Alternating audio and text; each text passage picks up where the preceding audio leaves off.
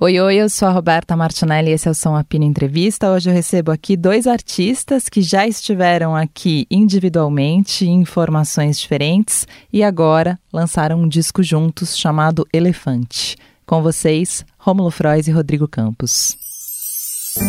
Som Apino, com Roberta Martinelli.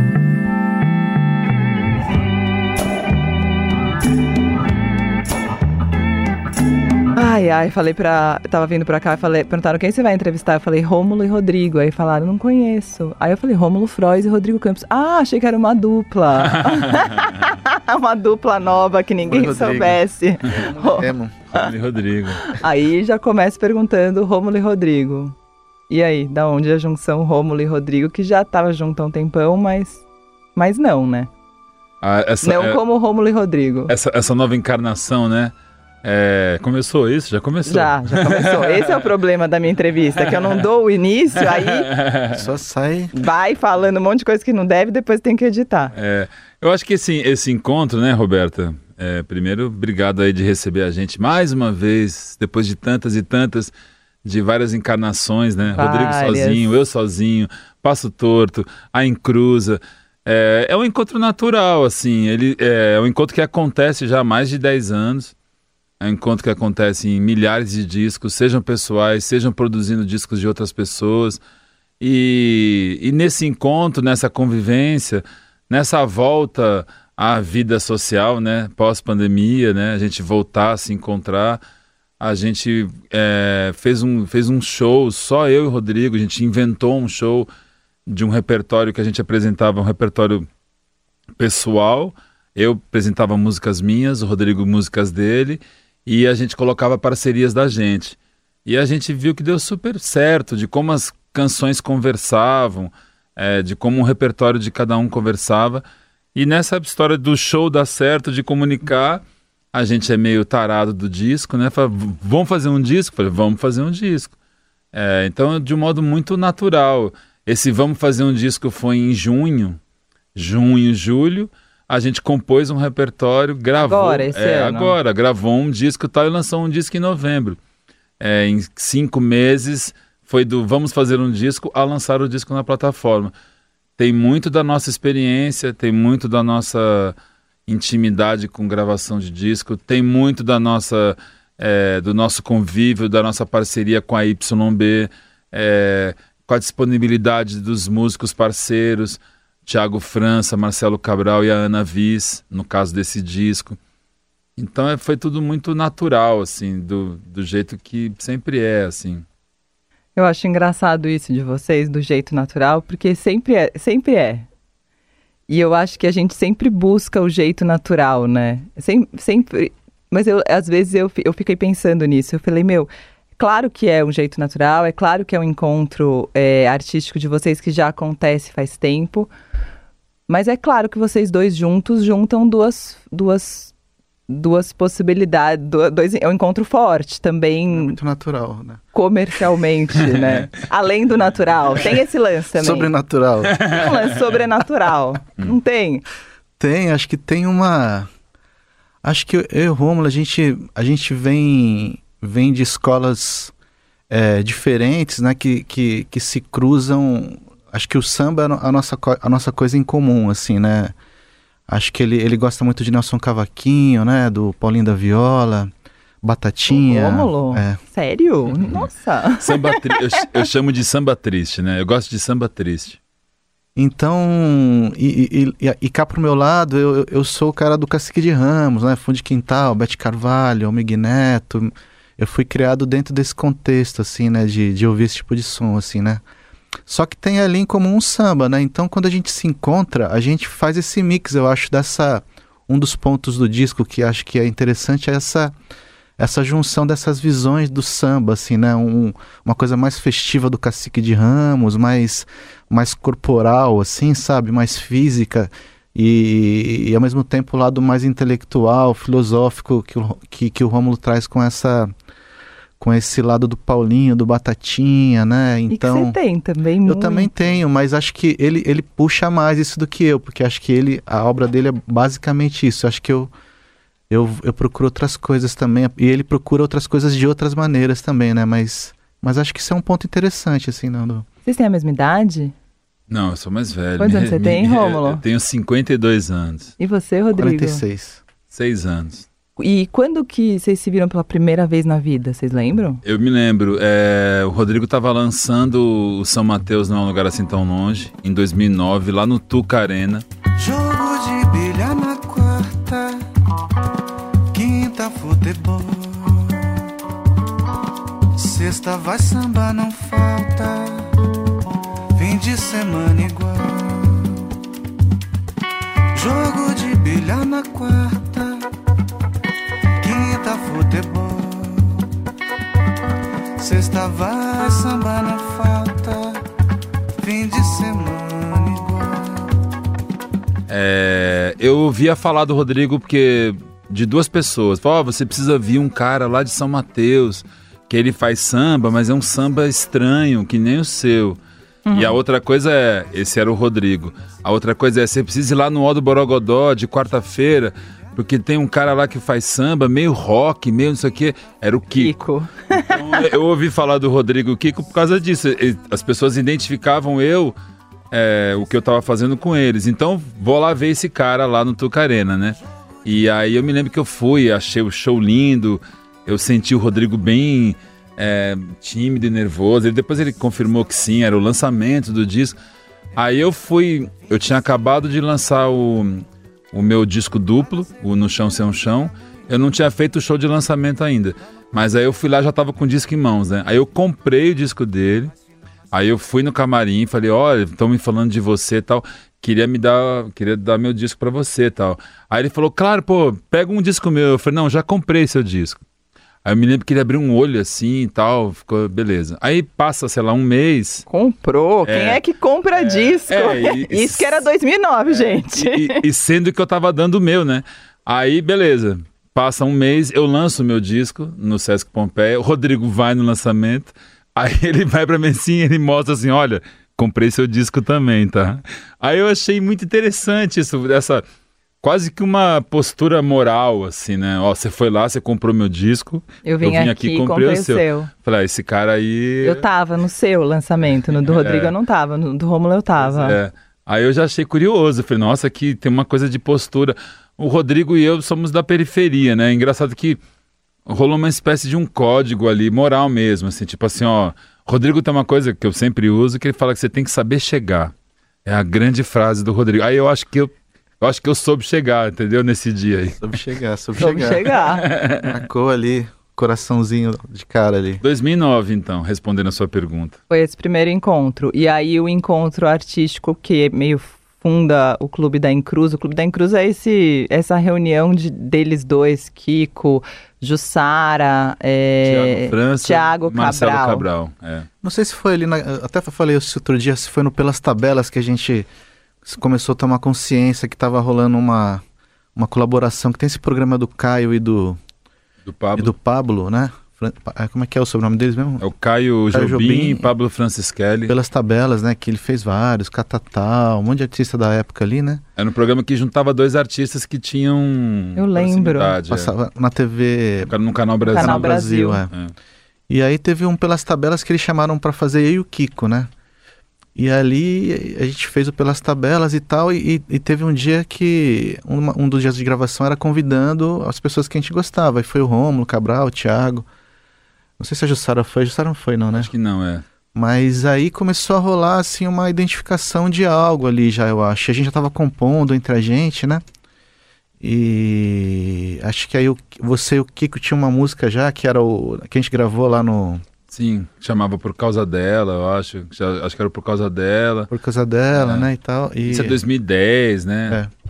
e aí logo, na, Porque logo já nas- tinha tido o disco do Metá Metá também, né? Sim. Então já tava esse. Sério? Disso do É. metade de 2000 e... Acho que é 2010, salvo engano. Salvo É, engano. depois de vocês. É. E aí o acho que tava rolando já uma, uma movimentação porque a gente já tava se frequentando, ia no bar, né, já começou uma amizade, né, trocava ideia. E aí teve esse pelas tabelas que falou, olha só, depois que a gente assistiu, tá, tem alguma coisa aqui, né, e tal. E aí o Romulo teve a ideia de fazer um show, eu, Kiko e ele na Francisca, né?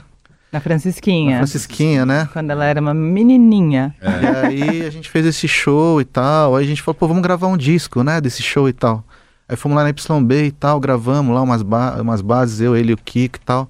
Aí o Tagliari falou, pô, mas precisa de um baixo isso daí, não sei o que e tal. Ah, tem um cara, o Cabral. Aí chamamos o Cabral, aí fizemos o primeiro disco do Pastor e tal. Que é 2011. E qual a primeira música que vocês fizeram juntos na vida, vocês sabem? Ah, essa é legal de contar também, porque é isso, né? Como eu disse, a gente de periferia, né? Só que o Rodrigo leva a sério esse assunto, né? Fez um disco inteiro para São Mateus e tal.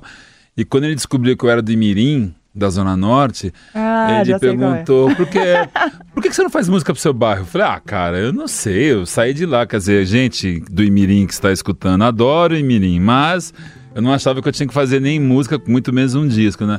E aí eu falei, pô, mandei uma melodia para ele, né? E ele ficou com esse negócio na cabeça e ele compôs da Vila Guilherme até o Imirim. Da Vila Guilherme até o Imirim é um, dois. Vila Sabrina, onze, cinco, seis. Faz a vez. Vamos no sossego sem contradição, meu amor. Vou te apresentar um mano amigo meu, sangue bom. Vem cá, não teima.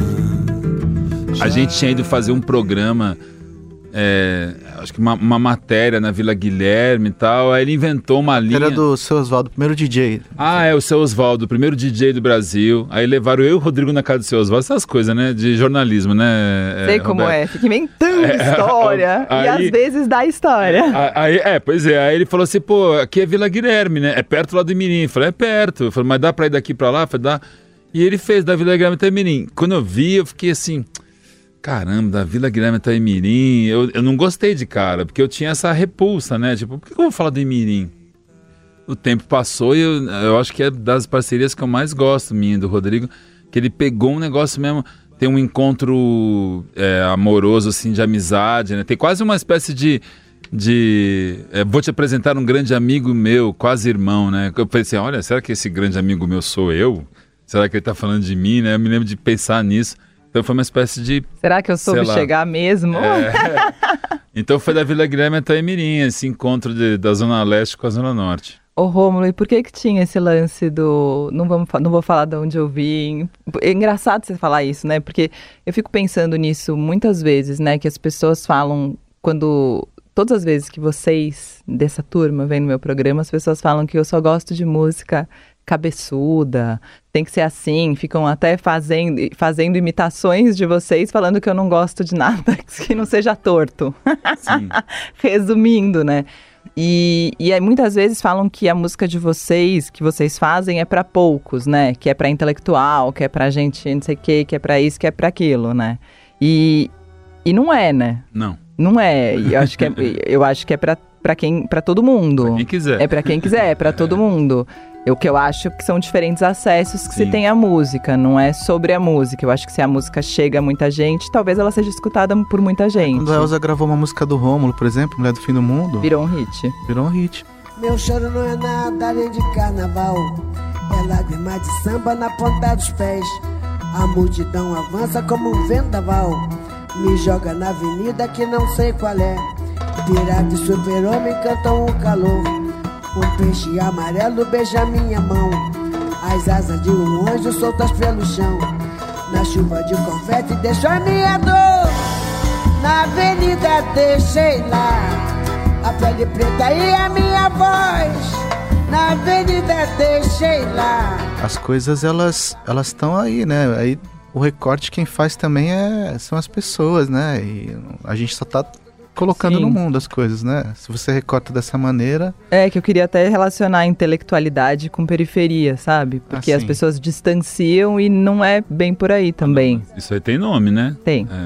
É, é um pouco que eu, eu, tenho falado um pouco no meu disco. Tem sobrenome, pagode. né? É. Meu disco Pagode Novo, né? Que eu lancei esse ano. Uhum. Ah, é, isso é bom dizer, a gente já lançou discos esse ano. Total. O Romulo também lançou com. Com o Thiago Rosa. Com o Thiago. É, então, esse disco meio que tenta é, entender um pouco melhor né, o, o, pagode como movimento, né? Porque o pagode ele acabou se, se caracterizando como um subgênero do samba ali, né? Hoje em dia tá na moda, é gostoso falar que ah, eu adoro o pagode 90 e tal. Mas o pagode, ele por muito tempo foi muito marginalizado, assim, mais do que o samba até aqui para cá, para ZO aqui e tal. Mas o que acontece? O pagode, ele, ele, ele é um, uma espécie de movimento musical, como a bossa nova, como o tropicalismo, porque no Cacique de Ramos, onde surgiu isso que a gente chamou de, de, de movimento do pagode, os caras lá do fundo de quintal inventaram instrumentos, repique de mão, o tantã, que era um instrumento do bolero, foi trazido para o samba, inventado uma batida, dado o nome de tantã. O banjo, que foi um instrumento que o Mussum trouxe para o Meg Neto, que era do, do originais do samba na época, trouxe um banjo de, de música country, de seis cordas. O Mussum foi lá e trocou o braço, colocou um braço de cavaquinho, tocou como um cavaquinho. Aí o jeito de compor da, das pessoas ali, Luiz Carlos da Vila, o Mig Neto, todo também tinha uma, um tipo de melodia, harmonia que revia um pouco a, a, a cronologia do samba, porque a bossa nova faz parte da cronologia do samba, né? Em algum momento, o, o sambista que começou a virar um pouco acadêmico, em algum momento, né? Não uhum. é mais o uhum. sambista de quebrada, é o sambista que vai estudar na faculdade, ele começou a, a, a, dizer que não, a bossa nova não faz parte dessa cronologia. Mas se você olhar as, as harmonias do pagode, você vai ver que a bossa nova está no samba através do pagode, muito assim, né? Então, tudo isso é, foi inventado por, por essas pessoas que se reuniam às quartas-feiras no Cacique de Ramos, né? Jorge Aragão, Amig Neto, Zeca Pagodinho, é, Arlindo Cruz, né, Luiz Carlos da Vila. E foi a Beth Carvalho que viu isso um dia levou para disco pela primeira vez em 78, um disco de pé, de pé no chão. Então, quando, essa discussão do, do, meu disco, ah, mas seu disco é de pagode, não é, não é um disco de pagode como gênero, mas é um disco de pagode como movimento. Porque se o, se o, se o pagode é um movimento onde as coisas é, se, se, se tem a, a, possibilidade de serem inventadas, o meu disco quer isso, quer inventar alguma coisa, né? Quer inventar uma, uma junção e inventar o que? É mixar as coisas de um outro jeito, misturar de outro jeito. Então, é, outro dia eu fui citado pelo D2, até falei, caramba, o D2 falando numa entrevista, ah, como o Rodrigo fala, é, o pagode é um movimento, né? A gente só não fala isso por quê? Porque é um movimento de quebrado, um movimento de preto e tal. Então, é, é o perigo, às vezes, da gente é, não olhar essas manifestações como intelectuais também, porque os caras do, da, da turma do Estácio lá dos anos 20, que inventaram os instrumentos do samba, é, inventaram a escola de samba. Por que, que eles não são intelectuais e os caras da Semana de 22 são, são intelectuais? intelectuais. Na o samba, não, época, o assim. samba não está aí até hoje, o samba não é o grande rio que cria as, as vertentes todas da música brasileira, então por que que, por que, que o Bídio Baiaco e o Ismael não são intelectuais? É, e, e o Vila Lobos e o Mário de Andrade são? Porque intelectual é só quem pensa com, com a cabeça e o resto do corpo, não pensa, o resto, sei lá tem muita coisa para pensar, né? Não é só a cabeça, né? Super, super. E você falou sobre invenção, né, ali, de invenção do pagode. E, e vocês são muito reconhecidos também como ah, a galera do samba paulista, né? A galera que, que fez esse samba esse samba novo. Mesmo o D2 foi atrás do Kiko, né, para ver, para fazer o, o, disco de samba dele, né? Ele queria buscar isso. A Elsa, eu acho que vocês ficaram reconhecidos como esses caras, né? É, tem, tem uma coisa da a palavra invenção, é uma palavra que a gente veste assim, né? Não quer dizer que a gente está inventando algo novo, mas é a gente está, por exemplo, vamos fazer um disco de samba. O meu primeiro disco, por exemplo, que era o Calado. Só em sonhos me quer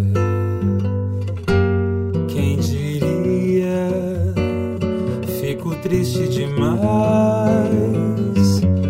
quando o dia vem abrir a janela, ilumina o colchão. Adeus, ó madrugada, adeus a ilusão. Um sambista poderia olhar para aquilo e falar: não, mas isso aqui não é samba. Poderia ter essa discussão. Porque para mim era samba no sentido do, do universo estético, é, da filosofia, eu estava lá tomado pelo Nelson Cavaquinho, pelo Batatinha. Só que eu não era desse rolê. Mesmo sendo lá da periferia, eu não era do samba na periferia. Eu fui para outro lugar, a minha vida foi para as artes plásticas. Então, mas eu queria tomar o samba para mim como invenção. Eu nunca pensei o samba como um lugar da tradição, nunca pensei o samba como um lugar da, né, das raízes. Eu pensei no lugar de samba num lugar, num estilo que eu, que eu, que eu gosto, que eu sou capaz de fazer mesmo com a minha pouca habilidade técnica, é, uhum. diferente do Rodrigo, que é um grande instrumentista, é, eu sempre falei muito já durante a vida que no Brasil todo mundo faz samba e joga bola, sem, sem precisar estudar, né? Então tem algo aí assim de natural. Mas era. Menos eu. É... Boa, vai atrás que você vai. vai o seu tênis chama samba. É, o seu tênis chama samba. É verdade. E... Você tem samba no pé. E, e o que apro... Pelo menos é... isso. E o que aproximou essa turma, essa encruza, foi isso, porque tava todo mundo, o Kiko lá com a coisa afro, né, do, do da, da música afro-brasileira e tal o Tiago, que vinha do choro e do jazz, o Cabral, que também era do samba, mas tinha um rolê também de música, quase música erudita, do baixo acústico, e todo mundo querendo não fazer a mesma coisa, e até hoje acho que permanece assim. Super. É. O Rodrigo falou uma coisa bonita ali da invenção, né, que não é criar algo novo, mas pegar os elementos e mudar de lugar, né, é, quase... por exemplo, também. Dar é. essa... E eu acho que, chacoalhada. E pensando agora junto com você, acho que o fato de, então tá bom, agora eu vou fazer um disco com o Rodrigo, é, ainda que eu não tenha pensado sobre isso, mas talvez seja parte disso. O que, que eu posso fazer agora? De, eu, isso eu sempre falo. O que, que eu vou fazer no meu próximo disco? É, essa é a minha questão. Eu acho que eu vou parar de fazer o dia que eu não souber o que fazer, assim. E esse o que eu vou fazer no meu, no meu próximo disco não é só fazer mais música. Eu faço música como quem vai à padaria. Mas por que, que eu vou fazer mais música? Por que, que eu vou fazer mais 12 músicas para botar num disco? Como é que eu vou botar essa música? Esse vai, é seu vai disco mais curto, não é? Por causa do Rodrigo. Claro! Né? É, o Rodrigo é um sujeito que põe em ordem, né? A gente, a gente tinha um repertório põe de. Ordem. A gente tinha um repertório de 14. Eu queria botar 12. Ele falou, não, 9 tá bom. Eu falei, tá, tá bom também. Pô, aquelas 9 tão bonitinhas, assim, caramba. Essas aqui acho que elas estão mas essa é uma coisa, né, é, você falando isso, por que, que eu vou fazer um disco? Por que, que eu vou, né, se eu já, eu faço música, mas por que, que eu vou colocar um disco Já que mundo? ninguém tá esperando por ele, né?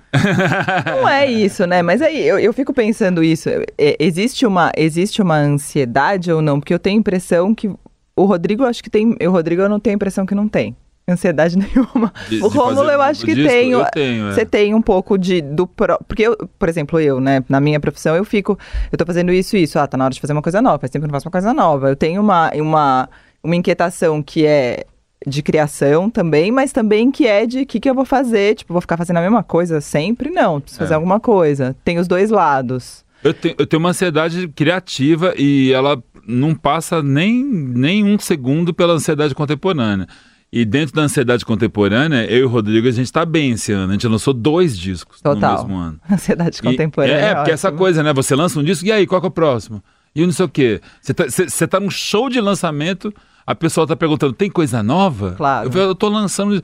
É, essa é a ansiedade de hoje, né? Tanto que o conceito disco tá indo por terra porque a pessoa fica lançando single, né? E porque as pessoas demoram muito, eu acho, né? Tipo, a maioria das pessoas que vem aqui fala, putz, é que esse disco eu fiz há, há cinco anos, e aí já é um disco que para mim não tá batendo muito, mas o próximo. Tá, até o artista às vezes já chega, tipo, é sobre esse, esse assunto eu não queria mais falar. Eu já tô querendo falar do próximo, só que você não, você não ouviu o próximo. O próximo vai chegar daqui cinco anos quando o artista não quiser mais falar sobre ele. É, Mas vocês um... não, vocês fazem, criam e lançam rápido. Vocês não têm essa coisa de ficar. Eu, eu acho que tem um desassombro também. E não é que a gente faz de qualquer jeito. O disco tem um apuro técnico brilhante. O Kaká Lima da YB, que é um grande parceiro da gente, gravou. As canções são profundas. As canções refletem sobre um monte de coisa. Só que a gente. É isso, cara. Vamos fazer um disco? Vamos. É sim, assado. Vai ser violão, vai ser bom pra cá. Foi. Sem um desassombro. Tem uma tem quase uma arrogância, tem uma, tem uma maturidade, essa palavra também, né, afinal de contas, né? A gente sabe fazer. E tem uma coisa também que a gente, que é o que você falou, a gente tem uma preocupação de, de que faz a coisa naquele momento e lança próximo daquele momento, mas tem, tem uma preocupação de que as coisas tenham uma qualidade técnica, um apuro técnico e tal. Mas ao mesmo tempo tem a, a eu acho que a gente tem a capacidade de incorporar o erro, que não, o, que não, o que não saiu como a gente esperava. Que vocês amam. E aí, não saiu como a gente esperava. Então tá, então vamos esperar. A ida, vamos, vamos refazer. Não, não vamos refazer. Saiu assim. É isso que é.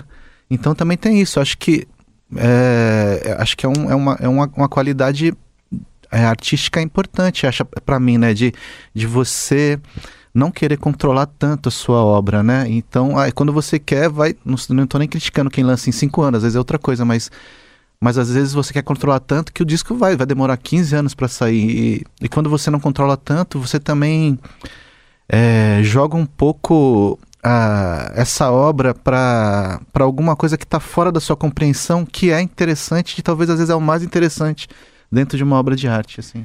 Que eu acho que isso também é uma definição dos artistas que vocês são, né? O modo que vocês pensam a música. Os porque... artistas que eu admiro. Nelson é, Cavaquinho, é Jardim Macalé, é Luiz isso. Melodia. E tem um lance meio hoje. Hoje a música é muito mais trabalhada, ela é muito mais Trabalhada é horrível falar porque como se é, vocês não fossem, mas ela é muito mais, mais produzida, mais mais, mex, mais, é. mais encaixada num formato pré-determinado. E vocês também é um jeito de também fazer é um música. jeito, é. não tô não é não tô criticando, tem vários artistas que eu adoro que fazem assim, mas eu acho que o jeito de vocês se colocarem como artistas define um pouco o movimento todo também, né? o, o ou a busca, quase a busca do, do sujo, do erro, né? Do, do que vai acontecer. E na, e na verdade, é, você botar em evidência essas coisas, é só você colocar a vida no lugar é, natural, que é que tudo faz parte, né? Quando você higieniza demais, aquilo não é mais vida, né? Porque a vida não é uma coisa correta, né? Uma linha reta, né? Sim que é o jeito que eu penso rádio e TV também, mas que, que é engraçado isso, que a gente relaciona com vida. É quase como se a vida tivesse nesse lugar do, do, não, do não correto, mas eu fico pensando que deve ter gente que a vida é correta. É, mas, mas o que eu acho é que não é nenhuma coisa nem outra, ela é correta e incorreta. É. Que eu não acho que nossa, nossa obra só tá o incorreto e sujo. A nossa não. obra também é, é, tremendamente lírica, tá, trabalhada harmonicamente, tem um, tem um apuro técnico grande. Só que tá tal, acho que a gente tenta deixar o outro lado aparecer também. Pra, Mas a gente pra... chama de vivo, né? Vivo, é, exatamente. Eu acho isso engraçado. Eu, eu também chamo. Quando eu erro no rádio, eu falo, nossa, acho muito vivo o programa. Eu acho vivo. É, que é engraçado esses erros, né? Quando você banca esses e, erros, e, acho que tem uma, uma, uma, beleza também. E tem uma confiança também de deixar lá o erro aparecer também. Tem uma, tem uma autoestima também, eu acho assim, tem. tipo, é isso mesmo. E acho que gosta... para assim, falando um pouco agora com uma certa, uma certa prepotência até, acho que para gerações futuras esse erro é mais importante do que você deixar tudo correto, sabe? Quem ouvir daqui a 50 anos vai entender melhor como a gente vivia a partir dos nossos erros também, né? Do que aquilo que a gente quer apresentar como a gente é assim, ó, meu dente tá branco porque eu fui no dentista e aí eu botei um implante de cabelo, sabe? Não, mas as pessoas não são assim, ó, tem careca, tem dente amarelo, tem não sei o quê. Isso eram as pessoas naquela época. Então, se você higienizar demais, você não vai conhecer as pessoas daquela época. Então acho que isso pode apresentar também o ser humano de um jeito mais total, assim, sei lá. Eu, sou, eu sou perfeito. Você é, mas quem, quem não é também tem que ser mostrado. Não é só você. Nossa, é. é, mas fiquei com isso na cabeça, que eu também penso isso. Do, ai, nossa, tô me sentindo muito viva. Quando dá tudo errado, eu me sinto muito viva. Que bom, né? né? Que é uma coisa que é realmente, que eu imagino que para algumas pessoas deve ser o pânico, né? É, porque você absorve o erro como parte. Agora, se você... Tenta controlar isso. Tenta controlar, você ia pirar, né? Você... Ia. Então é como é que todo mundo tá pirando hoje. Instagram, todo mundo lindo, todo mundo quer. Isso que tá... Pois é, então. É um, é um retrato do. Claro. por essa coisa da ansiedade que eu falei, das pessoas não tem que produzir. Tal do produz, é, produtor de conteúdo. Que maluquice é essa? Eu produzo conteúdo. Aí qual que é o conteúdo? Hoje eu fui comprar uma camisa, hoje eu fui pro banheiro, hoje eu tô na piscina. A gente produziu conteúdo esse ano, a gente lançou dois discos. Com repertórios, nomes, capas, fotos, texto de apresentação, é, estilos diferentes. É, um em março e um em novembro, ou seja, a gente está alinhado. E teve Semanas do Absurdo em outubro de Ah, Rodrigo é três. Espaço de um ano já são três. ah, então boa, duas perguntas. Primeiro, nome, elefante, da onde veio e por que elefante, e depois começa com uma música que já foi gravada pelo Sambas do Absurdo. Ah, sim, sim. Quer começar? Rodrigo olhou com uma cara e falei, será que eu errei? Estou super viva? Aí ele, ah, não, sim. Então, acho que o elefante. A gente ficou em dúvida entre dois nomes, né? Cidade Trovão e Elefante. Cidade Trovão é um nome bonito também. Mas só que acho que o elefante, ele.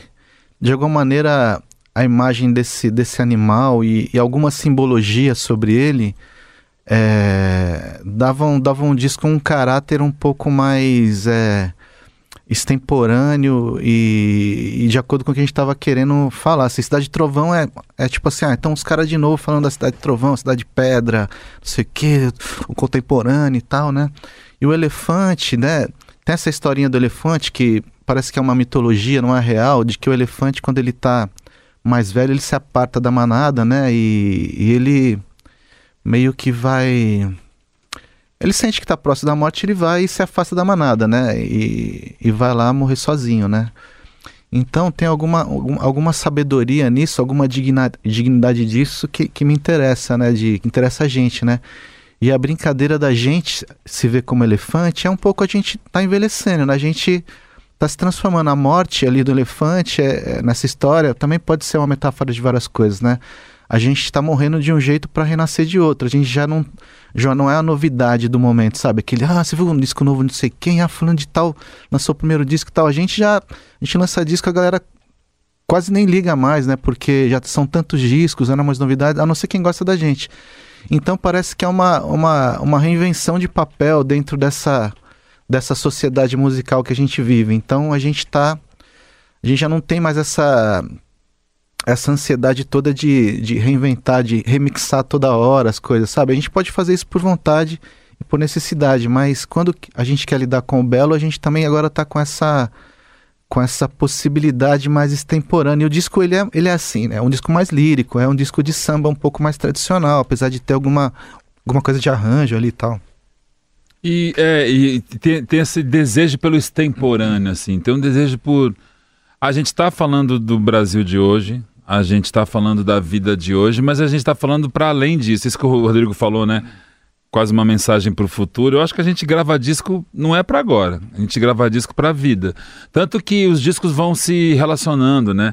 Então o Elefante ele vai se relacionar, por exemplo, com o primeiro disco do, do, do Passo Torto, que era um disco também totalmente acústico, né? Então, é, e aí, Elefante, a figura surgiu porque foi uma das letras do Rodrigo, né? Do disco. O disco tem duas letras do Rodrigo, são nove canções. Eu exerço mais o lado letrista. Das nove, sete letras são minhas e as músicas do Rodrigo, e duas é, é o contrário, é letra do Rodrigo, música minha.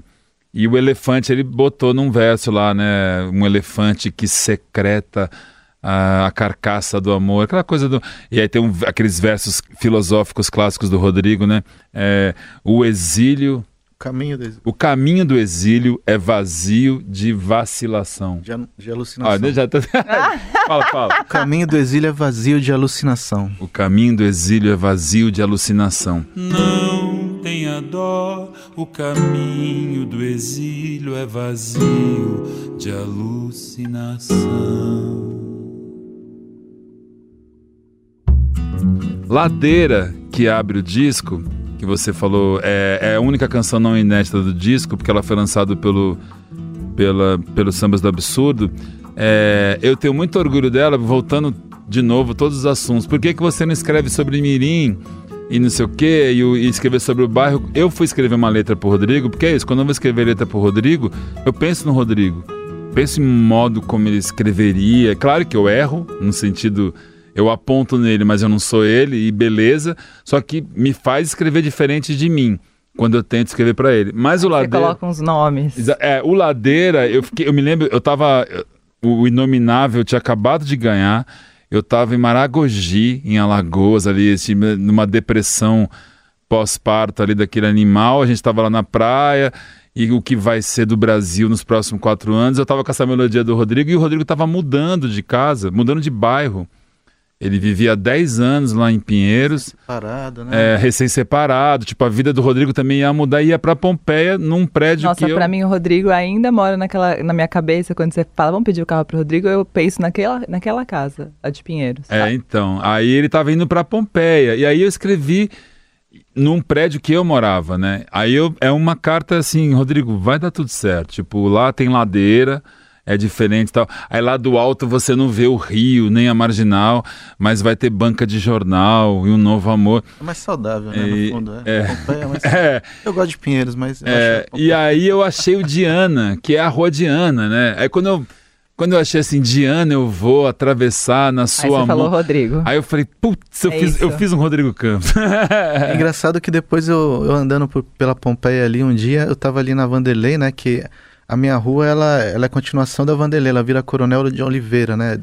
De Melo Oliveira. E aí, ela, a, quando é a Diana, Ah, Que tem- muda o nome. muda o nome pra exatamente na A Diana. Diana. E eu não sabia disso. Ah, fiz, que legal. né? Ou seja, a Diana eu vou atravessar, né? Pra, pra Rômulo chegar. fez esse estudo de campo. Ele foi é. até lá, andou. Poderia ter feito, mas eu não fiz. E aí é isso, né? Essa coisa. Aí, aí você vai me dizer, né? Que coisa mais extemporânea, né? O, o Brasil pegando fogo, o animal tinha acabado de ser eleito e tal. Mas justamente eu tava assim, querendo falar pro Rodrigo e pra mim, não era só pro Rodrigo. É, vai na manhã pra não dar canseira. Tipo, a gente vai atravessar essa bagaça, vai demorar, mas vai atravessar.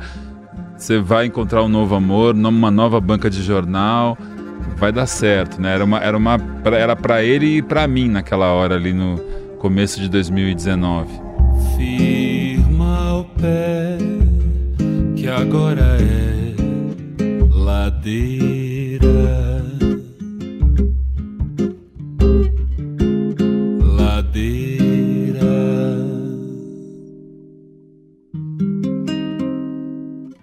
Muda a rua, muda o chão, não muda a cidade. E deu, Rodrigo. Certo? Pô, eu acho que sempre dá certo. Deu várias, deu várias coisas erradas que a, que a gente gosta. Mas eu me senti gente- é, vivo. Mas a música me ajudou, né? O Romulo me acolheu ali, né? De um jeito bonito ali e tal. Essa música já foi gravada antes também, né? Mas voltando aqui ao elefante aqui, né? Então acho que tem esse movimento do lado filosófico de se, se você pensar na manada e a gente de repente a gente parou um pouquinho, pô, a gente tá, não estamos conseguindo acompanhar mais essa parada aí, né? Vamos Aí quando você tem um lado bonito também, quando você para de acompanhar a manada e olha ao seu redor, né? Também tem uma coisa bonita assim, quase budista assim, né? de, de, de deixar de ser uma, uma pessoa cheia de, de cargas e ansiedades para ser só uma presença na Terra, assim, né? Então, quando você para de acompanhar a manada, você deixa de ser pessoa para ser presença. E a presença é, é, é uma coisa que eu tenho buscado, sabe? E, e tento falar disso no- nos meus discos, assim. E acho que do lado estético, o elefante também sim- simboliza bem a, a lentidão do disco, os vazios do disco porque ele é cheio de silêncios, ele é pesado, tem o surdo, né? Então, o lado estético musical, tanto quanto o lado filosófico, eles eles eles encontram ressonância nesse nome, elefante, eu acho. E a, engra- a música Elefante, eu acho ela. Parecem várias músicas em uma, né? Várias vezes você acha que ela acabou e ela vai começar de novo, né?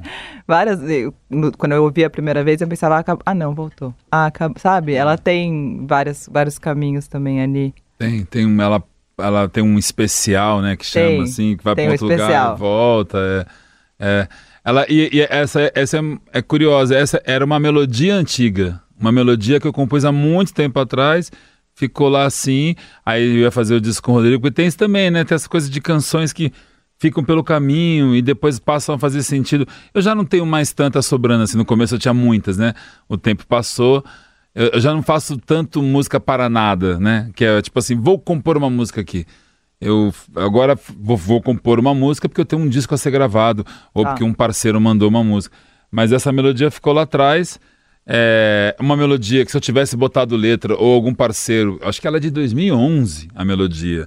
Certamente ela teria outra letra, teria outro significado, teria outro arranjo. Ela tava junto com a manada Ela estava junto com a manada, exatamente. ela se afastou da manada pra existir. para virar presa. Eu gostei disso. Tô- cada entrevista do Rodrigo eu tenho que pensar o que ele falou para levar para Pra casa. né? levar Eu, depois. eu estou pensando, eu estou deixando de ser uma pessoa e pra me ser uma presença. presença. Bonito Eu não mesmo. entendi direito, mas eu vou pensar sobre isso. em Não, foi muito.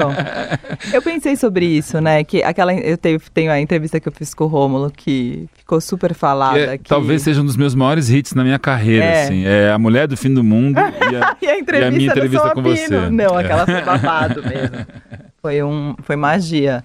Hum. Mas isso do, do a gente não tá mais, né? Que, que o pessoal, que a manada passou e, e, vocês ficaram. Tem um lado. Tem um lado louco disso, né? Porque é um lance de idade também, né? E eu acho que todos nós passamos por isso em algum momento e os da manada irão passar por isso em algum momento. Acho que é um- uma coisa natural. E ao mesmo tempo, eu acho que tem uma, uma, uma percepção de carreira, né? Porque Sim. eu acho que no momento, no, quando a gente está em 2009 começando, a gente está todo mundo, vamos, vamos, vamos, vamos, vamos, vamos, vamos, e com o tempo a gente vai entendendo que a gente pode ir cada um no seu tempo, que cada um tem um movimento, mas ao mesmo tempo tem uma. Uma, tem uma, uma questão, né? Tipo, pô, por que, que eu não tô com a manada? Não tem? É, é, assim, se tiver, só quando o aluguel não tá pago. é, é, sempre assim, sabe? Assim, é. juro mesmo, do, do, do, do, coisa mais profundo, da. A gente faz o que a gente quer. A gente lançou dois discos esse ano. Eu, eu, meu primeiro disco da minha antiga banda é de 98. Então eu tô há 25 anos lançando discos. Ou seja, era para estar tá mais cansado no sentido assim, né? Que, porque não tem indústria, não tem empresário, não tem, não tem turnê marcada. Tem, por que você vai fazer um disco? Porque eu quero, porque eu preciso, porque eu vivo disso. Então, nesse sentido da manada ter passado, e a gente tá ali, a presença, não sei se é isso, tá lá, é, os caras estão passando, pô, tem aquele tiozinho lá, né, mano? O cara, pô, em 2009 ele lançou um disco de rock bem louco, você já ouviu? Tinha um Lani Gordon, viva Lani Gordon. É, aí o cara tá aqui em 2023 Aí o cara de São Mateus está aqui, já fez outros dois discos falando do samba. Então também tem uma, uma persistência que ela é reconhecida. Eu já estou quase chegando naquele papel que é quando você sabe que você virou um velho que é quando começa a chamar você de mestre, né? Ah. É, porque é isso, você continua, você continua, você continua lançando trabalhos importantes e tal. E um Eles tanto são... do trabalho é continuar, né? Eu sempre penso nisso. Ah, é. Que eu vejo, tipo, um monte de gente, mesmo de jornalista Ciência. reclamando que não sei o que, que não sei o que lá. E eu falo, meu, tem um tanto que é continuar, gente, Resiliência independente. Capricorniana, isso daí. Resiliência é. capricorniana, exatamente. Oh, exatamente. Me, me analisando e, já. E é, e é quando eu. e é quando eu aplico aquele clichê dos mais gigantescos é se você é artista mesmo ou não, assim, tipo, sabe? De repente você não era tão artista assim, aí o, os primeiros aluguel que você não conseguiu pagar, você saiu fora, você Sim. não aguentou, né? Tipo, mano, aguenta. O Kiko, tinha acabado de conhecer o Kiko, assim. Ele, em algum é... grau, todo mundo passa por isso. Mesmo quem tá na manada, Também. no gás ali, sei lá, no nosso meio, a gente não, não circula tanto dinheiro no nosso meio, né? Pode ser jovem, velho, você pode fazer o disco do ano, sabe? Eu já fiz disco do ano, Romulo já fez disco do ano. Não, não, é, é, sempre um pouco isso, né? Eu acho que o, isso da manada fala também da lentidão, assim, né? É de, de, de, de, de desacelerar também, né? De você parar de acompanhar nesse sentido é, filosófico também, né? Não ter que acompanhar Mercado... por, por acompanhar, por né? acompanhar. Mas se Sim. você quiser, tudo bem. Mas se você não quiser, vocês não acompanha. Posso, posso imprimir outro ritmo. Tem um pouco esse sentido também, né? Mas a frase do filósofo Kiko, quando eu conheci, foi assim: é assim mesmo, não desespera não. Ele falou isso em 2011. Naquela época eu não gostava de ouvir, mas agora eu entendo. É e aí, essa, e as músicas sem seladeira, as outras vocês fizeram pro disco e Elefante já tinha ali. A Tem uma segunda que a gente não fez pro disco, é... a gente fez pra Elza Soares, que é a Mil Anos Depois.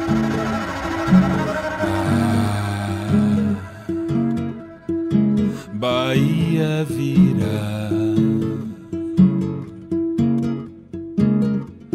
Coletar nossos sonhos.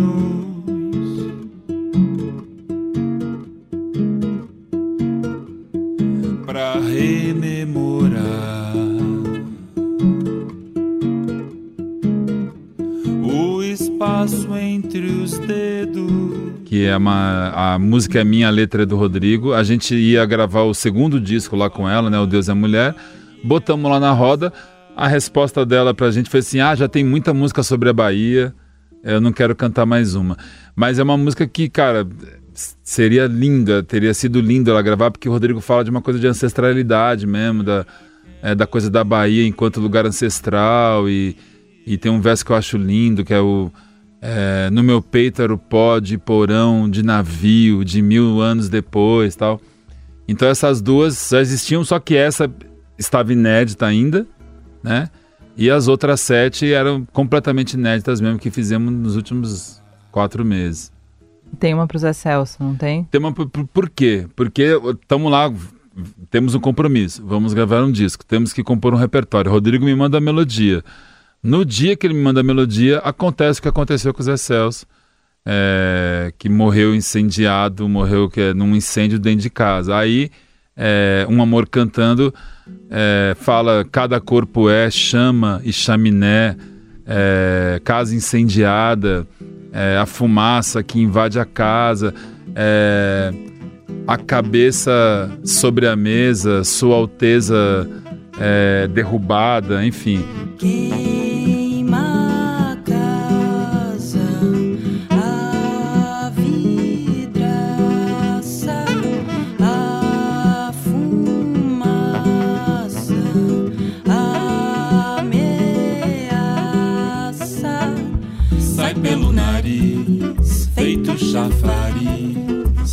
espalhando fogo. Abre a cicatriz, o calor me diz. Foi uma, foi uma espécie de homenagem para ele, desse ato final dele, né? Dele sair da vida Dessa num maneira. ato teatral desse, dessa, desse tamanho, né? Eu fiquei muito feliz que justamente cada corpo é chama e chaminé, né? Eu acho Essa que música parece tem os versos incríveis, assim. Parece muito com Zé Celso na minha cabeça, esse negócio de chama e chaminé, né? O cara que produz o fogo e que é queimado pelo fogo. Então é isso, as músicas iam chegando, acontecia uma coisa, eu reagia. Porque é isso, eu estou reagindo ao Brasil de hoje. Estou é, reagindo ao que está acontecendo, estou reagindo à minha, à minha vida, às minhas histórias pessoais. Só que, na hora que eu estou fazendo canção, eu estou fazendo canção, eu não estou fazendo um post, eu não estou fazendo um depoimento. Aí eu fico pensando em rima, aí eu penso em, em metáfora. Isso que o Rômulo falou, já chegou aqui, eu comecei a contar da morte do meu pai, do processo todo, e o Rômulo falou: Putz, se fosse compositor. É, você tava lá. tava lá, compositor. Tem coisa para o meu pai nesse disco, tem coisa para minha mãe nesse dia. Tem uma canção que se chama Já, Já Morri, nos, nos Meus, meus pais, pais, né? Tem para cada pele para cada cela. Um ciúme, o sabor da boca que não come, o olhar do homem que não cede, tem para cada medo. Um cardume, um espelho cego, um tapume, um amor inverno que não dorme, um segredo velho sem um nome. Olhe para cima, olha quem se anima, não é tua asa, nem a tua sina, pegue pelo braço que é uma ideia que o Nuno falou para mim, que ficou muito na minha cabeça, que é Nuno Ramos, né? Que é quando uma pessoa morre, é, um, um, um seu, um você morre junto, né? Então o Rômulo do meu pai e o Rômulo da minha mãe não existe mais. Era o Rômulo deles, né? Eu fiquei com isso muito na cabeça, assim. Nossa, total isso. É, e isso aí dá eu, aflição, né? Eu fiz essa canção, eu já morri nos meus pais tal. Total. E por aí vai. Ai, acho que é isso. acabar com essa frase? Já morri nos meus pais? É. Tem outra melhor para acabar? Aí a, aí a Rosa realmente vai achar, nossa, que música triste. Mostra, não mostra pra ela essa entrevista. Não. Meu, acho que ela, ela falou outro dia, mãe, é verdade que tem criança que te ouve? aí eu falei, um monte, Rosa, e me liga e participa. Aí ela, nossa, fez isso. Hum. Você acredita? Eu sou um desprezada pela minha própria filha, sendo que eu tenho um monte de ouvinte criança. Mas, ó, tristeza, alegria, euforia, pânico, sei lá o quê. Acho que o elefante também é um pouco isso, assim, é a sabedoria daquele sujeito de não sei quantas toneladas, que ele está acima disso tudo, ele está olhando para tudo, né? Ele está aquele ser imponente, né? Tipo, é isso aí, é presença na vida, né? Olhando vida, morte, renascimento. E olhar para essas coisas com acolher essas coisas na gente, né? A gente às vezes quer todo mundo quer ser perfeito, dar conta de tudo, tá o tempo todo na crista, não sei o quê. A gente tem que assumir as fases e as limitações de cada época e tal, e não. E achar bonito também, né? Porque é, né? No fundo Você é. sabe que, bom, eu quando, eu quando eu estudei teatro, a gente fez uma temporada de uma peça no Paulo Eiró. E teve um dia que acabou a peça e ninguém aplaudiu. Caramba. A gente foi 17 pessoas em cena pra frente para agradecer no automático Não e ficou um silêncio. Que bonito, hein? Deve ter sido bonito. Nossa, meu, eu fiquei arrepiada, assim. Aí eu falei, nossa, acho que eu nunca me senti tão viva na minha vida. Eles odiaram, eles odiaram, que forte. Eles odiaram tanto que eles não estão aplaudindo. Eu nunca vivi isso, nunca vi em lugar nenhum. Uma libertação. É, nossa, eu achei isso, né? maravilhoso. Forte. Assim, eu lembro dessa cena muito mais do que de qualquer aplauso. Olha que horror. Me senti viva. A gente fez uns, a gente fez uns 271, assim, né, Romulo? Não, mas Que nem- sorte, Rodrigo. Não, não, mas nenhum aplauso realmente é Nenhum um auge. aplauso, é um Mostra auge. Um aplausinho tímido. assim. Maravilhoso, que bom que vocês tiveram isso, é importante. Forma presença. Obrigada. Forma elefantes. Obrigada. Valeu. Obrigado a você, Roberta. Valeu. quando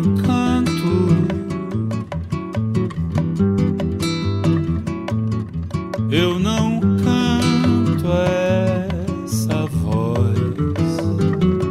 Esse foi o Som Apino Entrevista, que tem montagem do Moacir Biasi e produção da Camille Damasceno. Eu não canto